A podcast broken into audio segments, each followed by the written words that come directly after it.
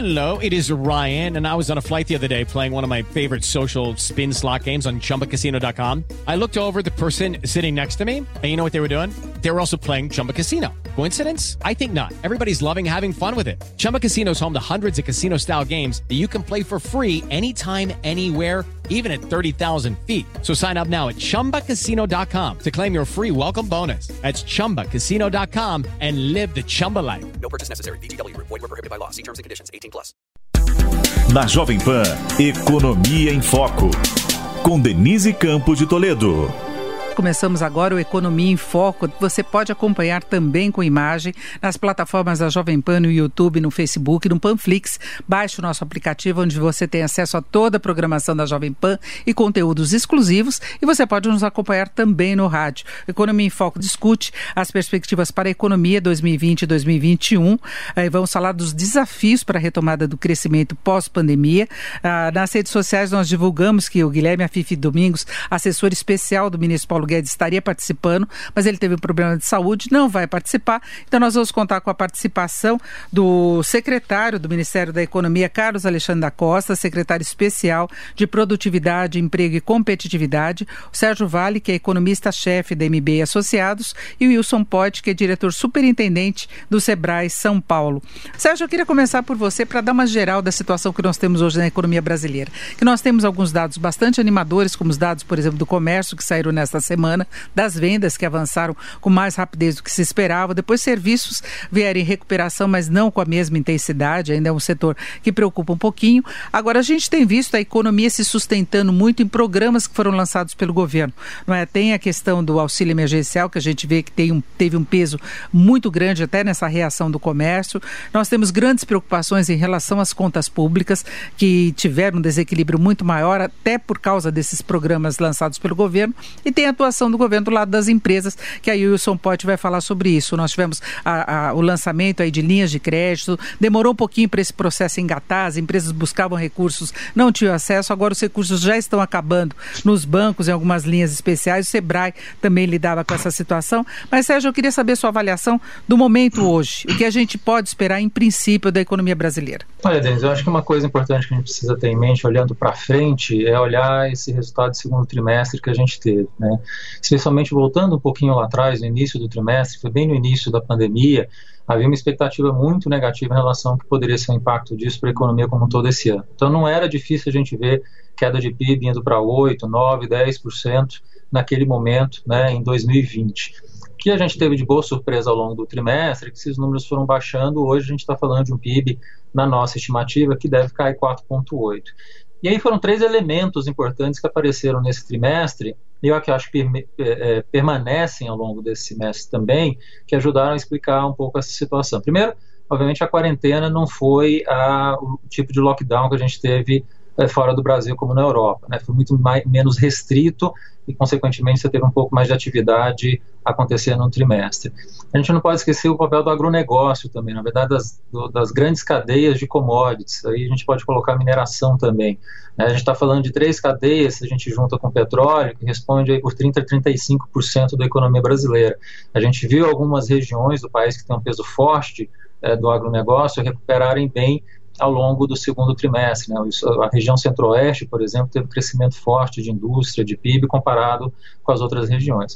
Mas, de longe, com certeza, as políticas que foram colocadas, especialmente o auxílio emergencial, ah, elas tiveram um papel extremamente importante para segurar consumo nesse período. E a gente está vendo isso nos dados, eh, especialmente do varejo. Né? De fato, junho e julho, eh, no varejo, tanto de alimentação, mas quanto é, móveis eletrodomésticos, material de construção, a gente está vendo um empuxo significativo, números é, de crescimento muito fortes para um período de pandemia como a gente está passando agora. Então, consequentemente, a, a razão disso me parece muito clara de estar, estar relacionada ao auxílio emergencial. A questão toda que a gente coloca à frente é o auxílio emergencial diminui de valor a partir de setembro, você sai de 600 para 300 reais. Ano que vem a gente não sabe exatamente o que, que vai ser o papel do auxílio, que tamanho que vai ser o Renda Brasil que vai ser colocado. Então a gente tem aí uma saída eh, da renda que foi colocada para a população que a gente precisa acompanhar qual vai ser o impacto no varejo. E isso provavelmente vai ter um impacto que não é trivial, que pode eventualmente reverberar eh, para alguma queda de, de comércio no quarto trimestre e também no começo do ano que vem.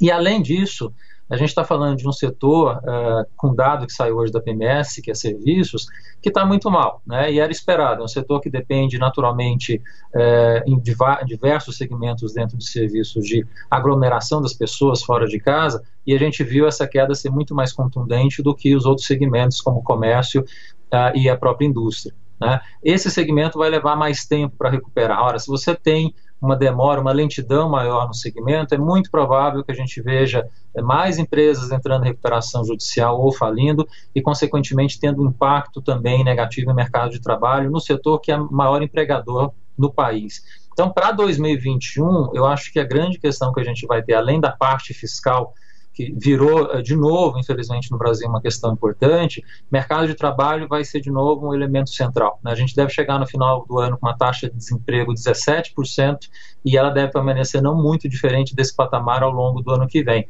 Então, acho que esses elementos vão ser preocupantes a partir de agora na saída da crise. Bom, antes de eu passar a palavra para o Carlos Alexandre da Costa, que já está com a gente aqui no Economia em Foco, eu queria saber do Wilson Poit, diretor superintendente do Sebrae São Paulo, do ponto de vista das empresas, qual a avaliação que você faz hoje do cenário? Olha, é, as micro e pequenas empresas sofreram muito durante a pandemia, mas eu diria que o fundo do poço parece que não foi tão fundo assim e essa recuperação em V é um pouquinho melhor do que se esperava. É, nós vemos, eles se reinventam muito depressa e nós temos uma expectativa boa nesse momento. É, nós fizemos uma pesquisa esses dias no Sebrae, semana passada, e aproximadamente 82% das micro e pequenas empresas retomaram agora no mês de julho os seus níveis de faturamento de fevereiro, né, antes da pandemia. O que mais esse pessoal precisa nesse momento é o acesso a crédito, ao microcrédito. Demorou um pouco para chegar, está chegando, mas acaba rápido. Né? O Sebrae está trabalhando muito com isso. Nós aqui triplicamos a quantidade de assistência com é, consultores né, individuais muita gente nos procurando e a maior busca das micro e pequenas empresas aqui no Sebrae foi por orientação para encontrar esse crédito, até porque não estavam preparados para fazer isso remotamente. E também, em segundo lugar, todo mundo queria a inclusão digital. Né? Muitas pequenas empresas não estavam conectadas, não tinham uma plataforma, um marketplace, um site e nós temos hoje mais de 15 milhões de visualizações aqui nos cursos que fizemos ou nas lives que fizemos durante as pandemias. E o que está acontecendo nesse momento é, tem uma melhora da situação desses pequenos empresários. É, uma outra pesquisa nossa mostra que eles estão é, otimistas com essa retomada agora, mas precisam ainda de mais crédito de mais acesso então aos meios digitais e de é, instrução, né? Nós tivemos a chegada de muita gente nova querendo empreender, que são os empreendedores por necessidade, aqueles que a gente tem que ter mais cuidado, que precisam de mais atenção, porque foram empreender por conta da falta do emprego ou porque estavam precisando daquele empurrãozinho, porque todo a maioria dos brasileiros tem vontade de ter o, o negócio próprio. Mas aqui do nosso lado, a gente está trabalhando muito, torcendo muito por isso, porque até porque você sabe, Denise, que 98% dos CNPJs do Brasil são micro e pequenas empresas e são responsáveis pela maioria dos empregos. Então, não só uma parte vai se tornar empreendedor agora, como são eles que gerarão os empregos que o Brasil precisa no ano que vem. É, essas empresas são responsáveis por 54%, 55%, assim era em 2019. E assim é o que a gente espera para o próximo ano. Exatamente. Vamos conversar agora com o secretário Carlos Alexandre da Costa, secretário especial de Produtividade, Emprego e Competitividade. Aí podemos falar tanto da situação das empresas como a situação do, do emprego em geral. Grandes desafios aí na sua secretaria, não é, é secretário Carlos da Costa? Denise, todos os ouvintes, meu amigo Wilson Poit, Sérgio, um prazer estar aqui com vocês. Olha, os desafios são enormes no mundo inteiro. Né? essa pandemia ela não era esperada e mesmo quando ela começou, os impactos uh, nem de perto eram aqueles que acabaram acontecendo no mundo inteiro. No entanto, há duas grandes diferenças em, do Brasil em relação ao resto do mundo. Primeiro, o Brasil estava numa trajetória de crescimento no primeiro trimestre. Isso muda tudo porque os fundamentos desse crescimento que eram fundamentos de ajuste macroeconômico, de reformas microeconômicas, de melhoria de ambiente de negócios que nós temos implementado desde o ano passado, estavam começando a ser absorvidos e agora conseguem avançar com muito mais força. Esses fundamentos não são os mesmos de outros países. Além disso, a resposta do governo brasileiro à crise foi, de acordo com analistas internacionais, uma das melhores e mais efetivas do mundo.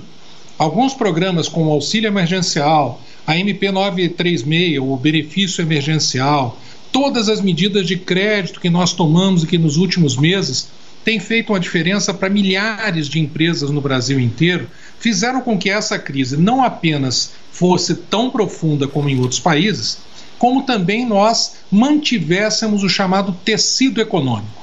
O que é o tecido econômico? são as capacidades das empresas e dos mercados continuarem funcionando.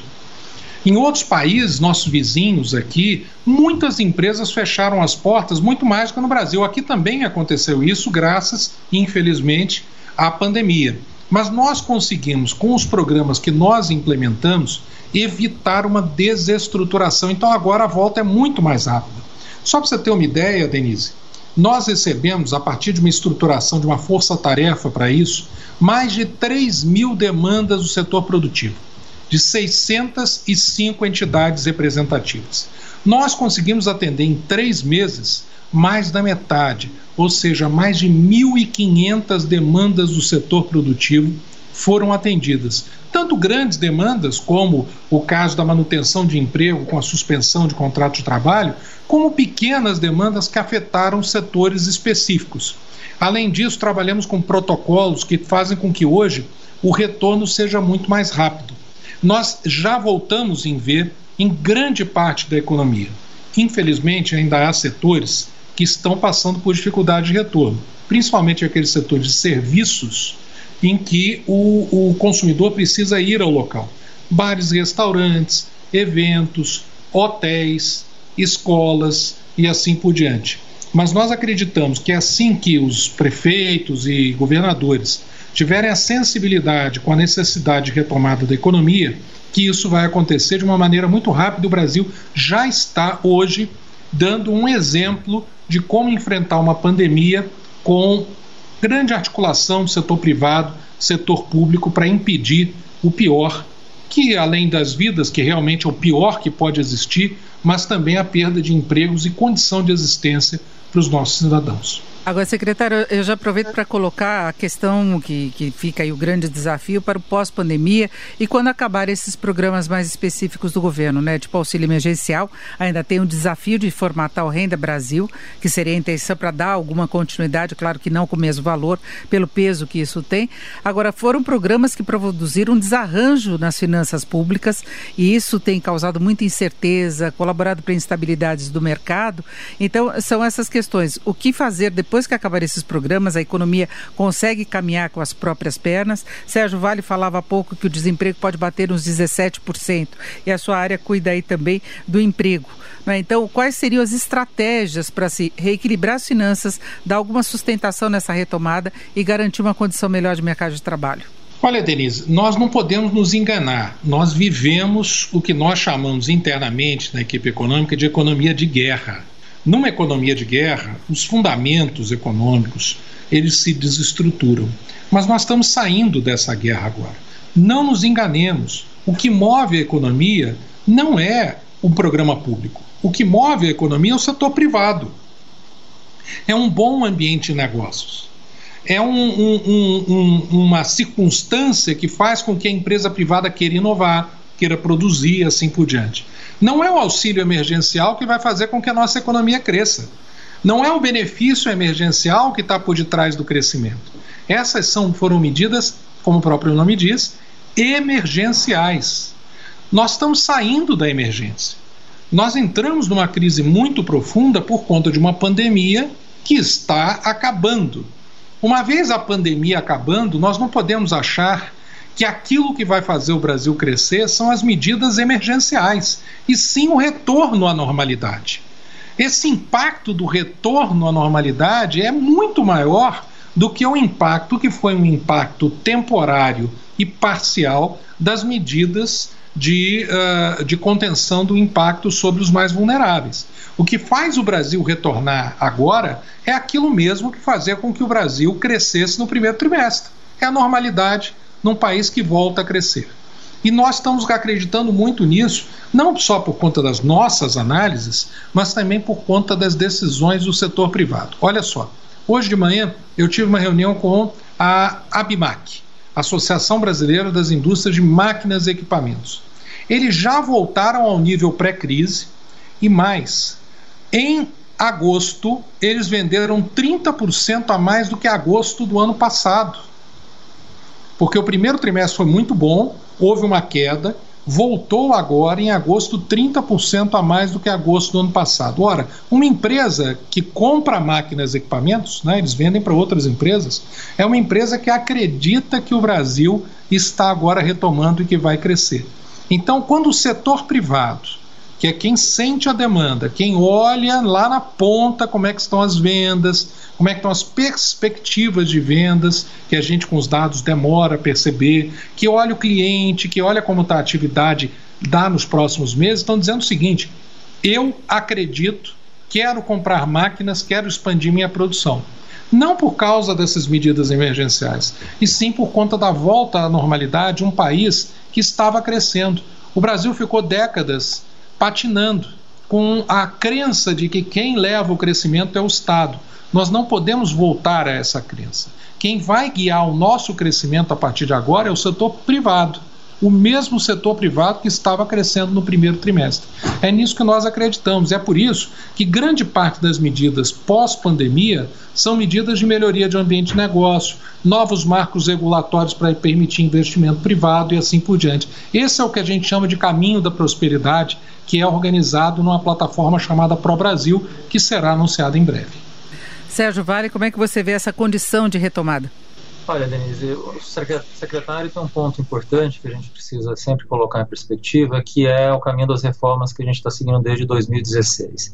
E aí a gente tem dois caminhos de reforma, digamos. Um de uma reforma macro que foi feita ao longo desse período, com a regra do teto, a reforma da Previdência no passado, e uma de uma reforma mais microeconômica, que a gente teve agora, por exemplo, exemplo esse ano da lei de saneamento, a gente vai ter muito provavelmente a lei de falências aprovada agora, vai ter a lei do gás, que de fato tem uma possibilidade de estimular muito investimento no futuro. Só que até ano passado, até o começo desse ano, a gente estava com essas duas relativamente bem encaminhadas, né, a macro e a micro. A pandemia eh, desorganizou a parte macroeconômica, não na inflação, não na política monetária, essa está bastante sob controle, mas fica um pouco de dúvida para os próximos anos como é que o governo vai lidar com o déficit gerado esse ano e com o tamanho de dívida que a gente está gerando em 2020. Óbvio, e concordo integralmente com o secretário, o auxílio emergencial é para esse ano, é de fato um paliativo é, para a gente sair da crise. Ano que vem a gente tem que tentar voltar à normalidade. Mas os números é, fiscais para o ano que vem estão longe ainda da gente atingir essa normalidade. O governo mesmo está com déficit estimado acima de 200 bilhões de reais. A gente está com uma coisa mais próxima de 300 bilhões de reais de déficit primário ano que vem. A dívida em dois, três anos pode chegar a 100% do PIB. E o mercado já sinaliza uma preocupação com isso, com taxas de juros longas mais elevadas, pra, é, diminuição de, de, prazo da dívida. Então a gente começa a ver uma preocupação que começa a aparecer em relação à questão fiscal de novo né, que parecia que tinha desaparecido é, com a regra do teto, com a reforma da Previdência. Então, assim, olhando da perspectiva do investimento, a estabilidade macro é absolutamente essencial. Se para o investidor não está garantido que a gente tem um cenário fiscal de equilíbrio, ele não sabe se essa taxa de inflação, se essa taxa de juros, se o crescimento nos próximos anos vão estar de acordo com o que ele espera. A gente pode ter alguma possibilidade de sair do controle nesse caso. Então, assim, eu acho que o fiscal, infelizmente, volta a ser um ponto extremamente importante é, para ser olhado pelo governo nos próximos anos. Quer dizer, óbvio, o foco é nas reformas microeconômicas continua sendo relevante, eu acho que estão relativamente bem encaminhadas. Agora, infelizmente, a gente volta a ter uma preocupação grande com a parte macro fiscal, que por conta da pandemia desregulou. E a gente precisa colocar ela de fato para a normalidade. E a gente está com um pouco de dificuldade de ver essa normalidade é, é, voltar rapidamente a partir do ano que vem. Secretário, por favor. Olha, eu concordo totalmente com o Sérgio. A, a, a, os fundamentos fiscais precisam ser preservados. A gente vê que sempre que existe alguma dúvida sobre a, a manutenção do teto, do teto de gastos, por exemplo, os juros futuros já explodem, o custo para as empresas captarem aumenta muito, o mercado de longo prazo para captação de recursos diminui, seca a liquidez. E é por isso que nós sempre tivemos um princípio ao longo dessa crise: que todas as medidas com impacto fiscal são temporárias. De tal forma que Caso haja, como aconteceu, um grande aumento da relação dívida-PIB por conta do déficit desse ano, que ele não afete a tendência da relação dívida-PIB no futuro, que é o mais importante. Não tem problema, eventualmente, chegar a 100% de relação dívida-PIB, desde que a tendência seja declinante. E existe uma, um, um, um problema orgânico aí, que é o seguinte: se essa relação subir muito e nós não mantivermos a credibilidade, a taxa de juros pode subir e aí nós poderíamos eventualmente ter um problema mais grave.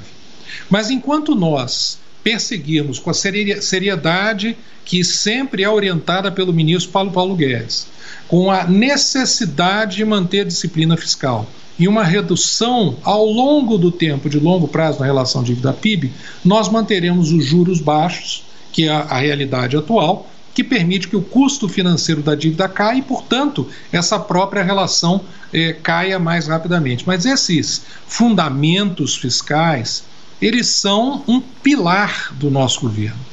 Estamos trabalhando agora, não é da minha área, no Pacto Federativo e em outras medidas para flexibilizar o orçamento público e garantir a manutenção do teto de gastos, que é algo para nós é, absolutamente fundamental, mas ao flexibilizar os gastos públicos, nós podemos dedicar mais recursos para investimentos, para programas sociais e outros usos com o máximo de efetividade dos recursos públicos, inclusive uma redução da carga tributária que nós queremos fazer mais a médio e longo prazo, abrindo espaço para as nossas empresas.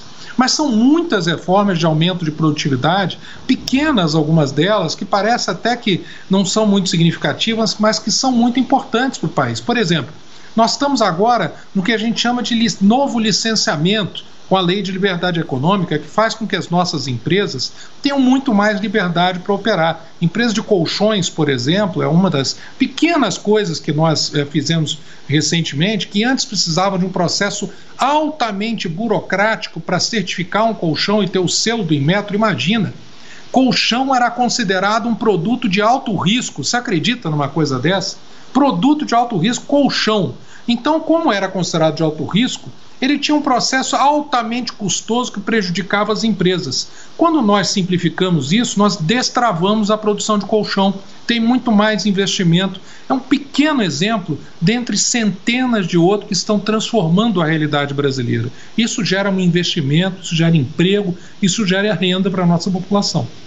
Agora eu queria saber de Wilson Poit se ver essas condições de o setor privado levar adiante, dado o peso das micro e pequenas empresas, levar adiante esse processo de retomada, o ambiente de negócio. Claro que o Brasil precisa de muito capital externo, de investimentos macro mesmo, não aquela coisa da formiguinha, mas esse trabalho também é muito relevante, né?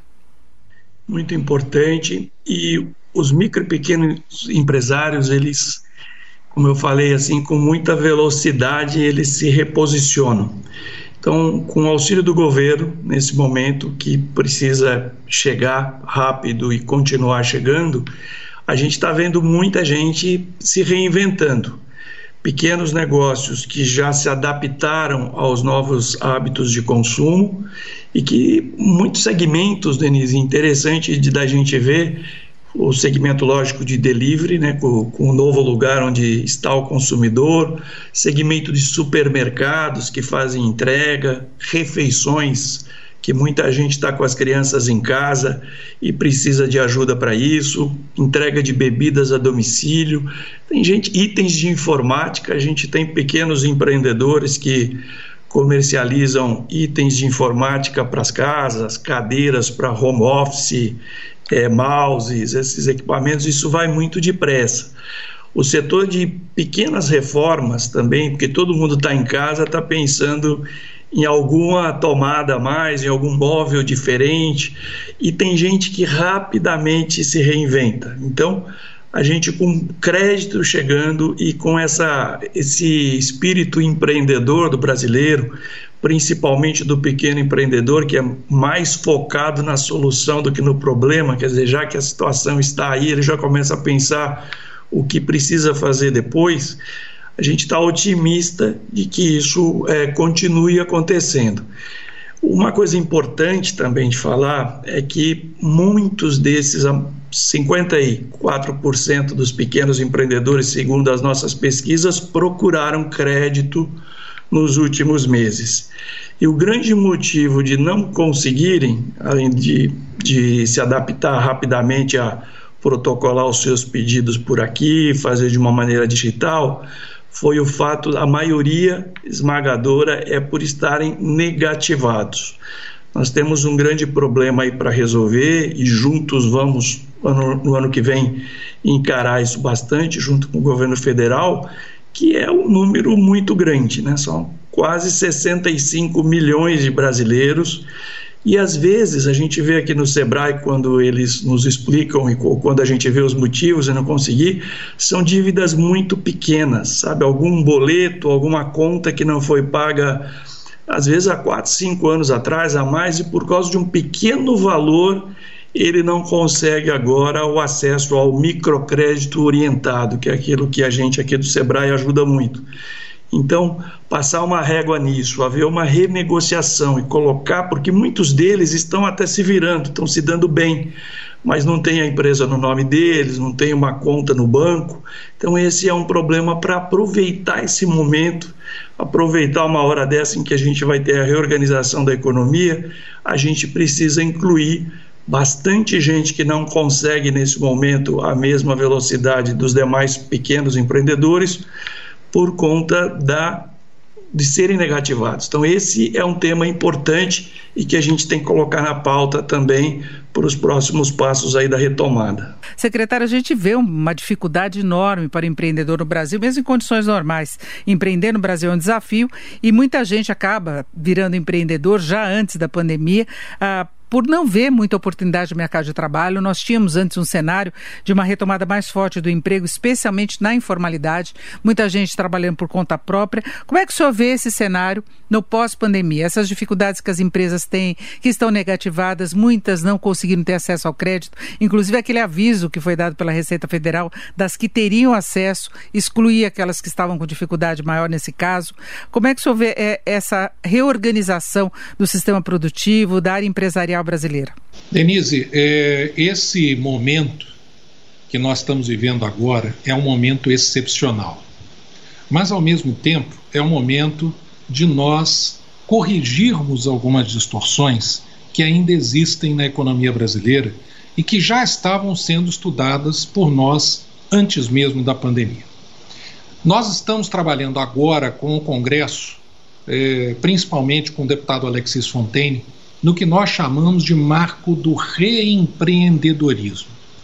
Você sabe que o Brasil ele condena quase a, a danação eterna aquela, aqueles empresários que têm uh, dificuldades e que têm que fechar suas empresas. Isso é absolutamente natural em outros países. No Vale do Silício, por exemplo, é muito comum que um mesmo empresário tenha é, é, tido insucesso com a sua empresa três, quatro, cinco vezes até que ele consiga ter sucesso. Alguns empresários famosos brasileiros, como Jorge Paulo Leman, ele teve dificuldade com as suas empresas e quebrou antes de fazer sucesso. Mas a nossa legislação hoje, ela praticamente impede que um empreendedor consiga se reerguer. Então, uma das medidas que nós estamos trabalhando agora com o Congresso é o que nós chamamos de marco do reempreendedorismo. para facilitar a vida daqueles que tiveram dificuldades e não conseguiram se reerguer. Isso acontece o tempo todo e vai acontecer agora também. Nós temos que reerguer os nossos empreendedores. O segundo tema é que crédito para micro e pequena empresa praticamente era inexistente. Até que nós implementamos alguns programas que têm tido enorme sucesso, também em parceria com o Congresso Nacional. O primeiro deles, o Pronamp, já está na sua segunda etapa e já concedeu mais de 25 bilhões de reais de crédito para as nossas micro e pequenas empresas. Créditos em condições facilitadas e que inclusive chega a empresas que têm seu nome negativado. Nós sabemos que muitas das que estão tomando crédito agora têm o seu nome negativado, tivemos informações da Caixa Econômica Federal, do Banco do Brasil, do Itaú e assim por diante, mas que por conta da garantia que nós damos do governo, isso é um programa da CEPEC, que uh, uh, eles, elas consigam o crédito e consigam ultrapassar esse momento difícil. O segundo é o FGI, já estamos passando de 30 bilhões de reais no FGI para pequenas e médias empresas. Um grande sucesso. Você sabe que em alguns bancos, mais da metade das micro e pequenas empresas que tomaram o Pronamp nunca tinham tomado crédito. Isso significa o seguinte: que uma vez elas tomando o primeiro crédito, elas vão começar a construir um histórico de crédito e vão fazer com que elas tenham acesso a um sistema muito mais amplo até do que o próprio Pronamp. Isso é um aumento de produtividade, que é um dos principais detratores de, pro, de produtividade para micro e pequena empresa é a falta de crédito. Isso vai ter um efeito permanente. Então, nós estamos trabalhando com reempreendedorismo, nós estamos trabalhando com expansão de crédito e nós estamos também trabalhando, e eu em primeira mão já anuncio isso, é, com o chamado sistema de defesa do empreendedor. A micro e pequena empresa, pela Lei 123, tem direito a tratamento diferenciado e simplificado em todas as leis e normas legais que são publicadas. No entanto, há muitas normas, inclusive de estados, municípios, que uh, não têm tratamento diferenciado para micro e pequena empresa. E muitas vezes elas não têm para quem recorrer.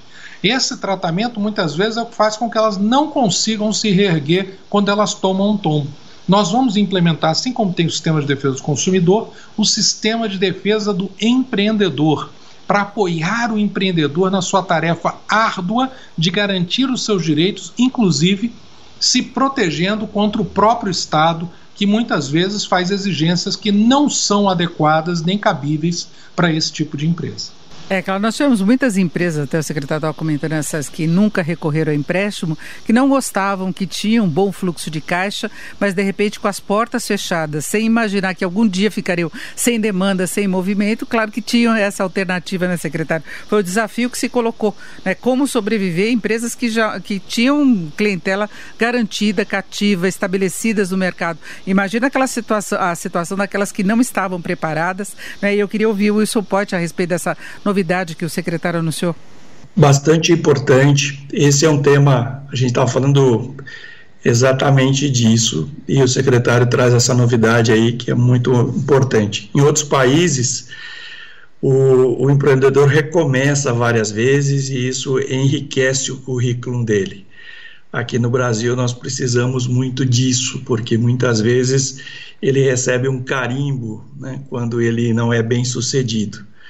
Nós falamos muito aqui no Sebrae e eu trago da iniciativa privada, da Endeavor, uma frase que eu gosto muito que fala que a pior coisa que pode acontecer para o Brasil, para os empregos, para os empreendedores, não são aqueles que quebram e recomeçam, mas sim aqueles que aceitam andar de lado a vida toda. Então, nós temos falado muito aqui que esta é uma hora de repensar os negócios, repensar a estratégia, porque não faz bem a gente ter muitos empreendedores, né, milhares aí pelo interior do Brasil, muito pequenos, sempre do mesmo tamanho e andando de lado. Acho que essa foi uma boa hora agora de reflexão, essa ajuda do Congresso Nacional e que o secretário traz aqui para a gente, de reempreender, de recolocar, de a gente estimular isso. E o Sebrae faz parte da solução aí. A gente gosta muito de falar isso aqui. A palavra chave dessa gestão aqui no Sebrae é inclusão produtiva com microcrédito orientado. Inclusão produtiva, porque o que a gente faz aqui não é só a inclusão social, extremamente necessária nesse momento, e é isso que está fazendo a economia andar, né? essa ajuda do governo nesse momento, importantíssima, né? ver em relação aos nossos vizinhos como o Brasil conseguiu manter essa é, manter bem as coisas, mas é importante a gente não só trabalhar com inclusão social, mas inclusão produtiva.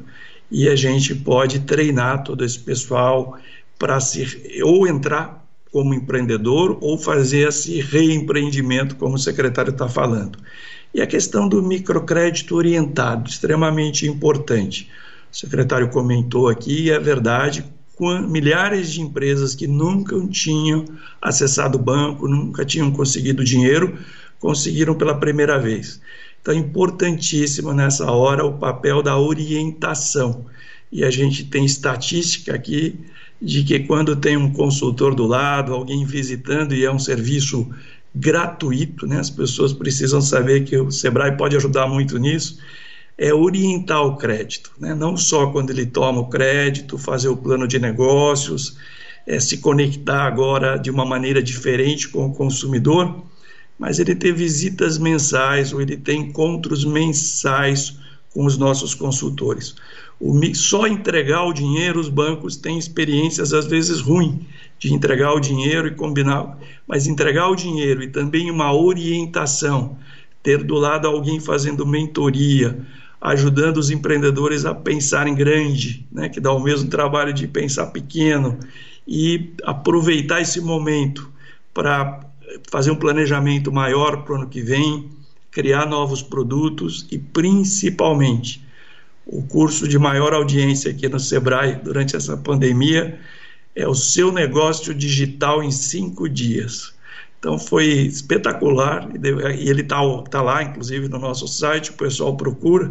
A gente está muito focado aqui em ajudar os pequenos nesse momento, olhar para frente, olhar para a solução, porque a gente acredita muito que esse momento, ainda mais com a ajuda do governo, do Congresso, desburocratização, e o secretário falou muito da lei de liberdade econômica, e eu lembro aqui que esse ano nós temos eleições municipais daqui a pouco, nós acabamos de montar no Sebrae, não só em São Paulo, mas em todo o Brasil, o guia do candidato empreendedor, em que a gente vai fazer alianças com todos os candidatos, ajudar todo mundo para levar empreendedorismo junto para todas as prefeituras. Um dos pontos desse, desse guia, além de compras públicas, além de desburocratização, é a regulamentação municipal da Lei da Liberdade Econômica, que parte do pressuposto da confiança. Deixa os pequenos negócios abrirem, começarem rapidamente, como o secretário falou, um absurdo, ficar aquelas licenças, eram todos tratados do mesmo jeito. E agora só os negócios de alto risco mesmo, que é o posto de gasolina, é uma balada, é uma fábrica de rojão, alguma coisa, vão precisar de fiscalização e de licença e tendo mais é, tempo para isso, isso será mais rápido. Os pequenos negócios estão livres para empreender, que é a saída nossa. Agora, Sérgio Vale, como é que a gente vê esse dinamismo do lado empreendedor brasileiro, as empresas tentando crescer, que esse é o objetivo sempre do empreendedor, com os desafios macroeconômicos que até cresceram né, diante da pandemia? Pois é, Denise, eu acho que junto com os desafios macroeconômicos que a gente colocou aqui, especialmente na parte uh, fiscal, uh, trazendo também da parte fiscal, acho que vai ser extremamente importante uh, nos próximos anos, não tanto para as pequenas empresas, mas para as outras empresas, das médias para cima, que é a reforma tributária. Né? O governo lançou agora a expectativa em relação à reforma tributária, lançou a junção do PIS e COFINS. Eu creio que tem um pouco de dificuldade a gente conseguir avançar nesse segundo semestre com eleição, uma pauta eh, um pouco é, conturbada, com diversas medidas que vão avançar, discussão em relação a quem vai ser presidente da Câmara e Senado ano que vem. Mas, enfim, discussão da reforma tributária, eu costumo ver como foi a discussão da Previdência três anos atrás. Ela começou a ser discutida em 2016, teve uma presença muito intensa na sociedade, na imprensa, e a gente conseguiu aprovar essa reforma três anos depois. Acho que a tributária agora é a mesma coisa, a gente está começando desde o ano passado, as discussões em relação ao porquê de ter uma reforma tributária, a necessidade de simplificação de impostos no Brasil. Acho que a gente está caminhando para acontecer essa reforma mais para frente, não agora. Mas ela é essencial quando a gente pensa em condições e capacidade maior de crescimento no país nos próximos anos. Ela é hoje a grande reforma que a gente pode ter para gerar crescimento e gerar produtividade de fato na economia brasileira ao longo dos próximos anos.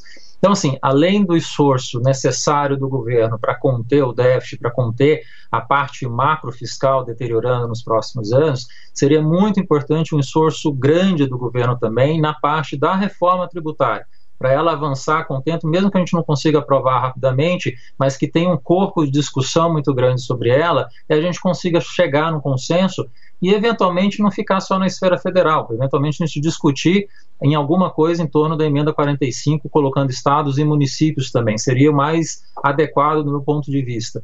Né? E aí a gente conseguiria gerar, de fato, um potencial de crescimento grande para a economia brasileira. É, eu queria ouvir o secretário Carlos Alexandre da Costa sobre esses desafios. A gente sempre falou muito em custo Brasil, né? O senhor falou em vários entraves que a gente vê, e legislação, muita coisa que tem que mudar, e tem esses grandes desafios. A questão tributária é, é muito discutida, não é? A gente vê alguns setores resistindo, como a área de serviços, a essas mudanças que estão sendo propostas de unificação de tributos, e aí vale também para a proposta que já foi apresentada pelo governo, a unificação aí de PIS COFINS. Secretário, dá para pensar num horizonte relativamente curto de rearranjo dessa situação toda?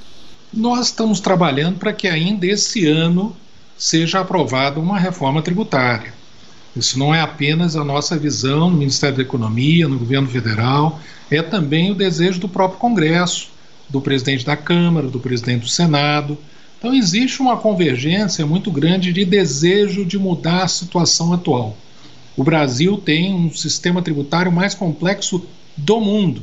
São 1.500 horas na média que uma empresa gasta, ao passo que o segundo país mais complexo é menos de mil.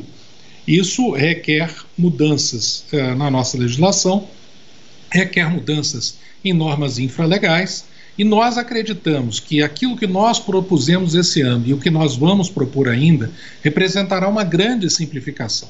As duas outras soluções que estão sendo discutidas no Congresso também são boas propostas que implicam uh, uma redução da complexidade, que é o maior peso para as empresas, principalmente para a pequena empresa.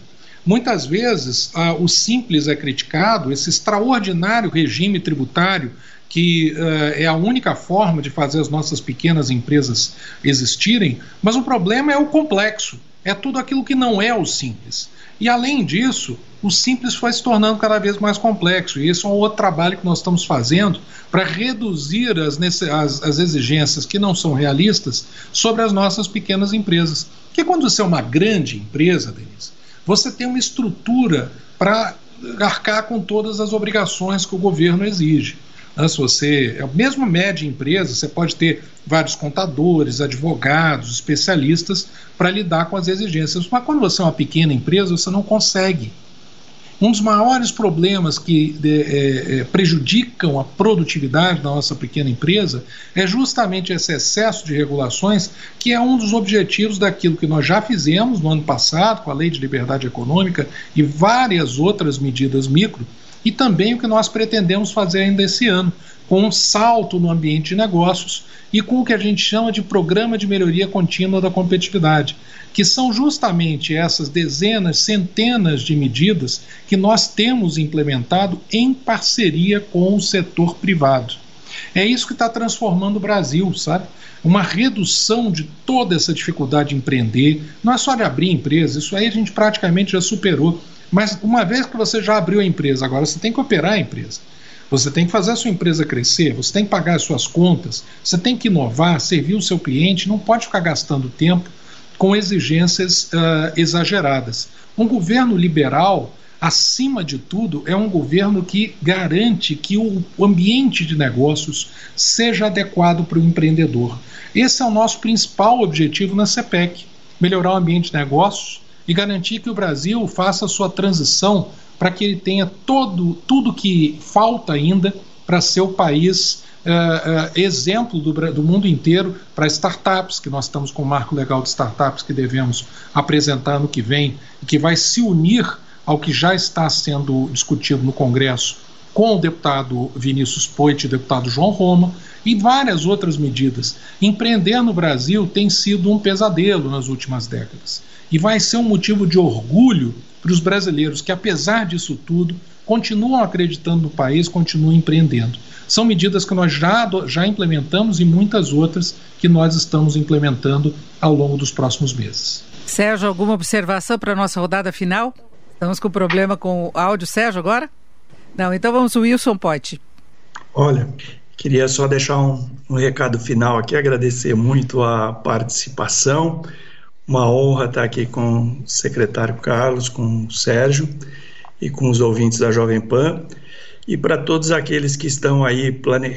se planejando, reinventando o negócio, ativos nessa retomada, é, contarem conosco e pensarem sempre nas oportunidades. Né? Eu, durante a minha vida toda, fui empreendedor, estive do outro lado do balcão a maior parte da minha vida e muitas crises vieram até para dar uma arrumada no negócio, para trazer novas ideias. Né? Tem um, uma frase aí, clichê famosa, que fala para não desperdiçar uma crise, para você se replanejar, se reinventar.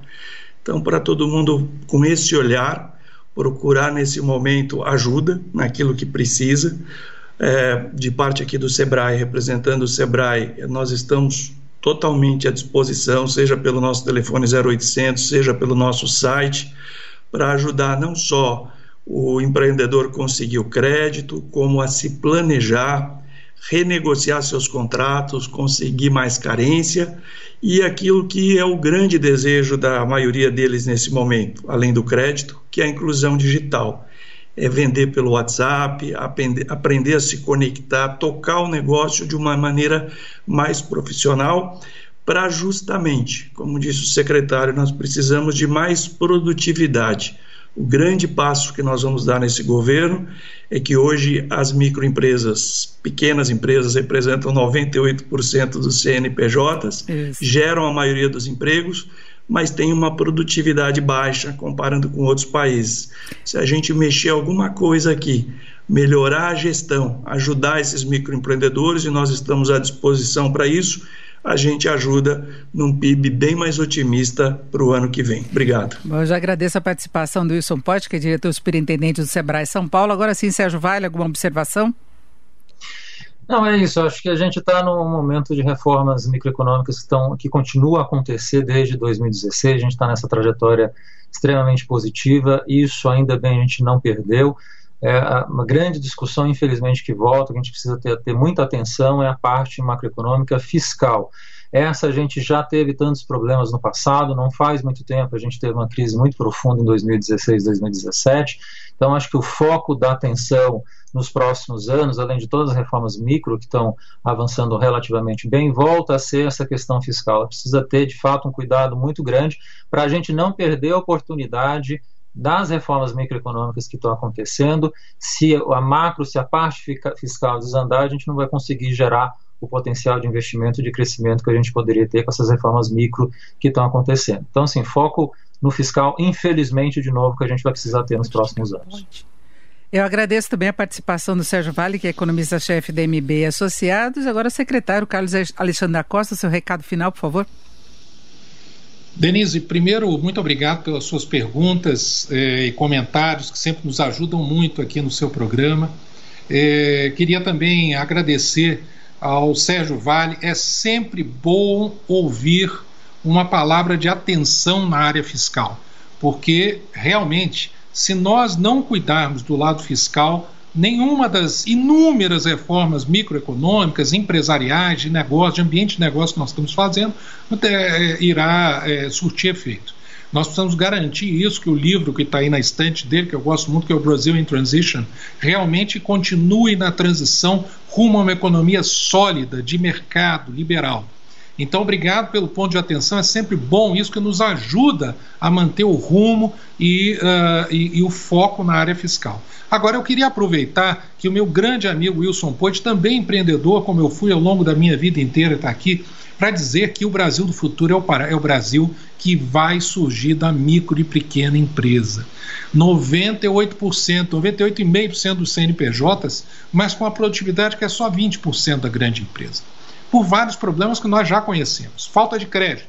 Você, para ter mais produtividade, precisa investir e ter crédito. Estamos trabalhando nisso, inclusive com outras medidas além desses programas. Segundo, falta de capacitação empresarial. Estamos trabalhando com o nosso grande parceiro Sebrae, com o Senai, em programas para melhorar a capacidade empresarial, no que nós chamamos de Brasil Mais, que chegará a 2 milhões de pessoas, cerca de 400 mil empresas nos próximos dois anos. Terceiro lugar, nós precisamos internacionalizar as nossas pequenas empresas. Apenas meio por cento das nossas exportações são de microempresas. Na OCDE, isso chega a 30%. Então, nós temos um programa chamado Startout e vários outros que nós estamos trabalhando para internacionalizar as nossas pequenas empresas. E, por último, tirar o estado do cangote do nosso empreendedor. É algo que o nosso presidente Jair Bolsonaro tem falado muito desde a campanha eleitoral e que é um compromisso nosso. Já estamos fazendo, vamos continuar para que o país consiga aproveitar esse espírito empreendedor extraordinário que nós temos em todos os rincões do país, pequenas cidades, grandes cidades, pessoas que estudaram muito, pessoas que estudaram pouco, esse espírito empreendedor do brasileiro, essa coragem do brasileiro e criatividade se traduzam em empresas prósperas e produtivas. Nós estamos no caminho certo. Se nós mantivermos esse rumo, garantindo a estabilidade fiscal, que é um pilar do nosso governo, avançando nas reformas microeconômicas, reformas de ambiente e negócio, nós vamos ter um 2021 extraordinário e vamos continuar no chamado caminho da prosperidade. Então, muito obrigado por essa oportunidade de compartilhar com vocês, com seus ouvintes, o que nós estamos fazendo no, no governo e ouvir de pessoas uh, que tanto enriquecem o nosso debate.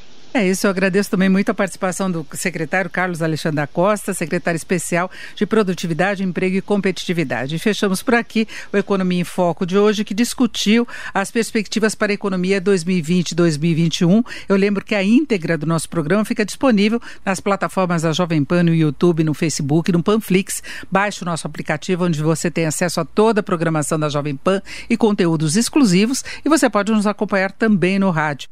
Você ouviu na Jovem Pan Economia em Foco, com Denise Campos de Toledo.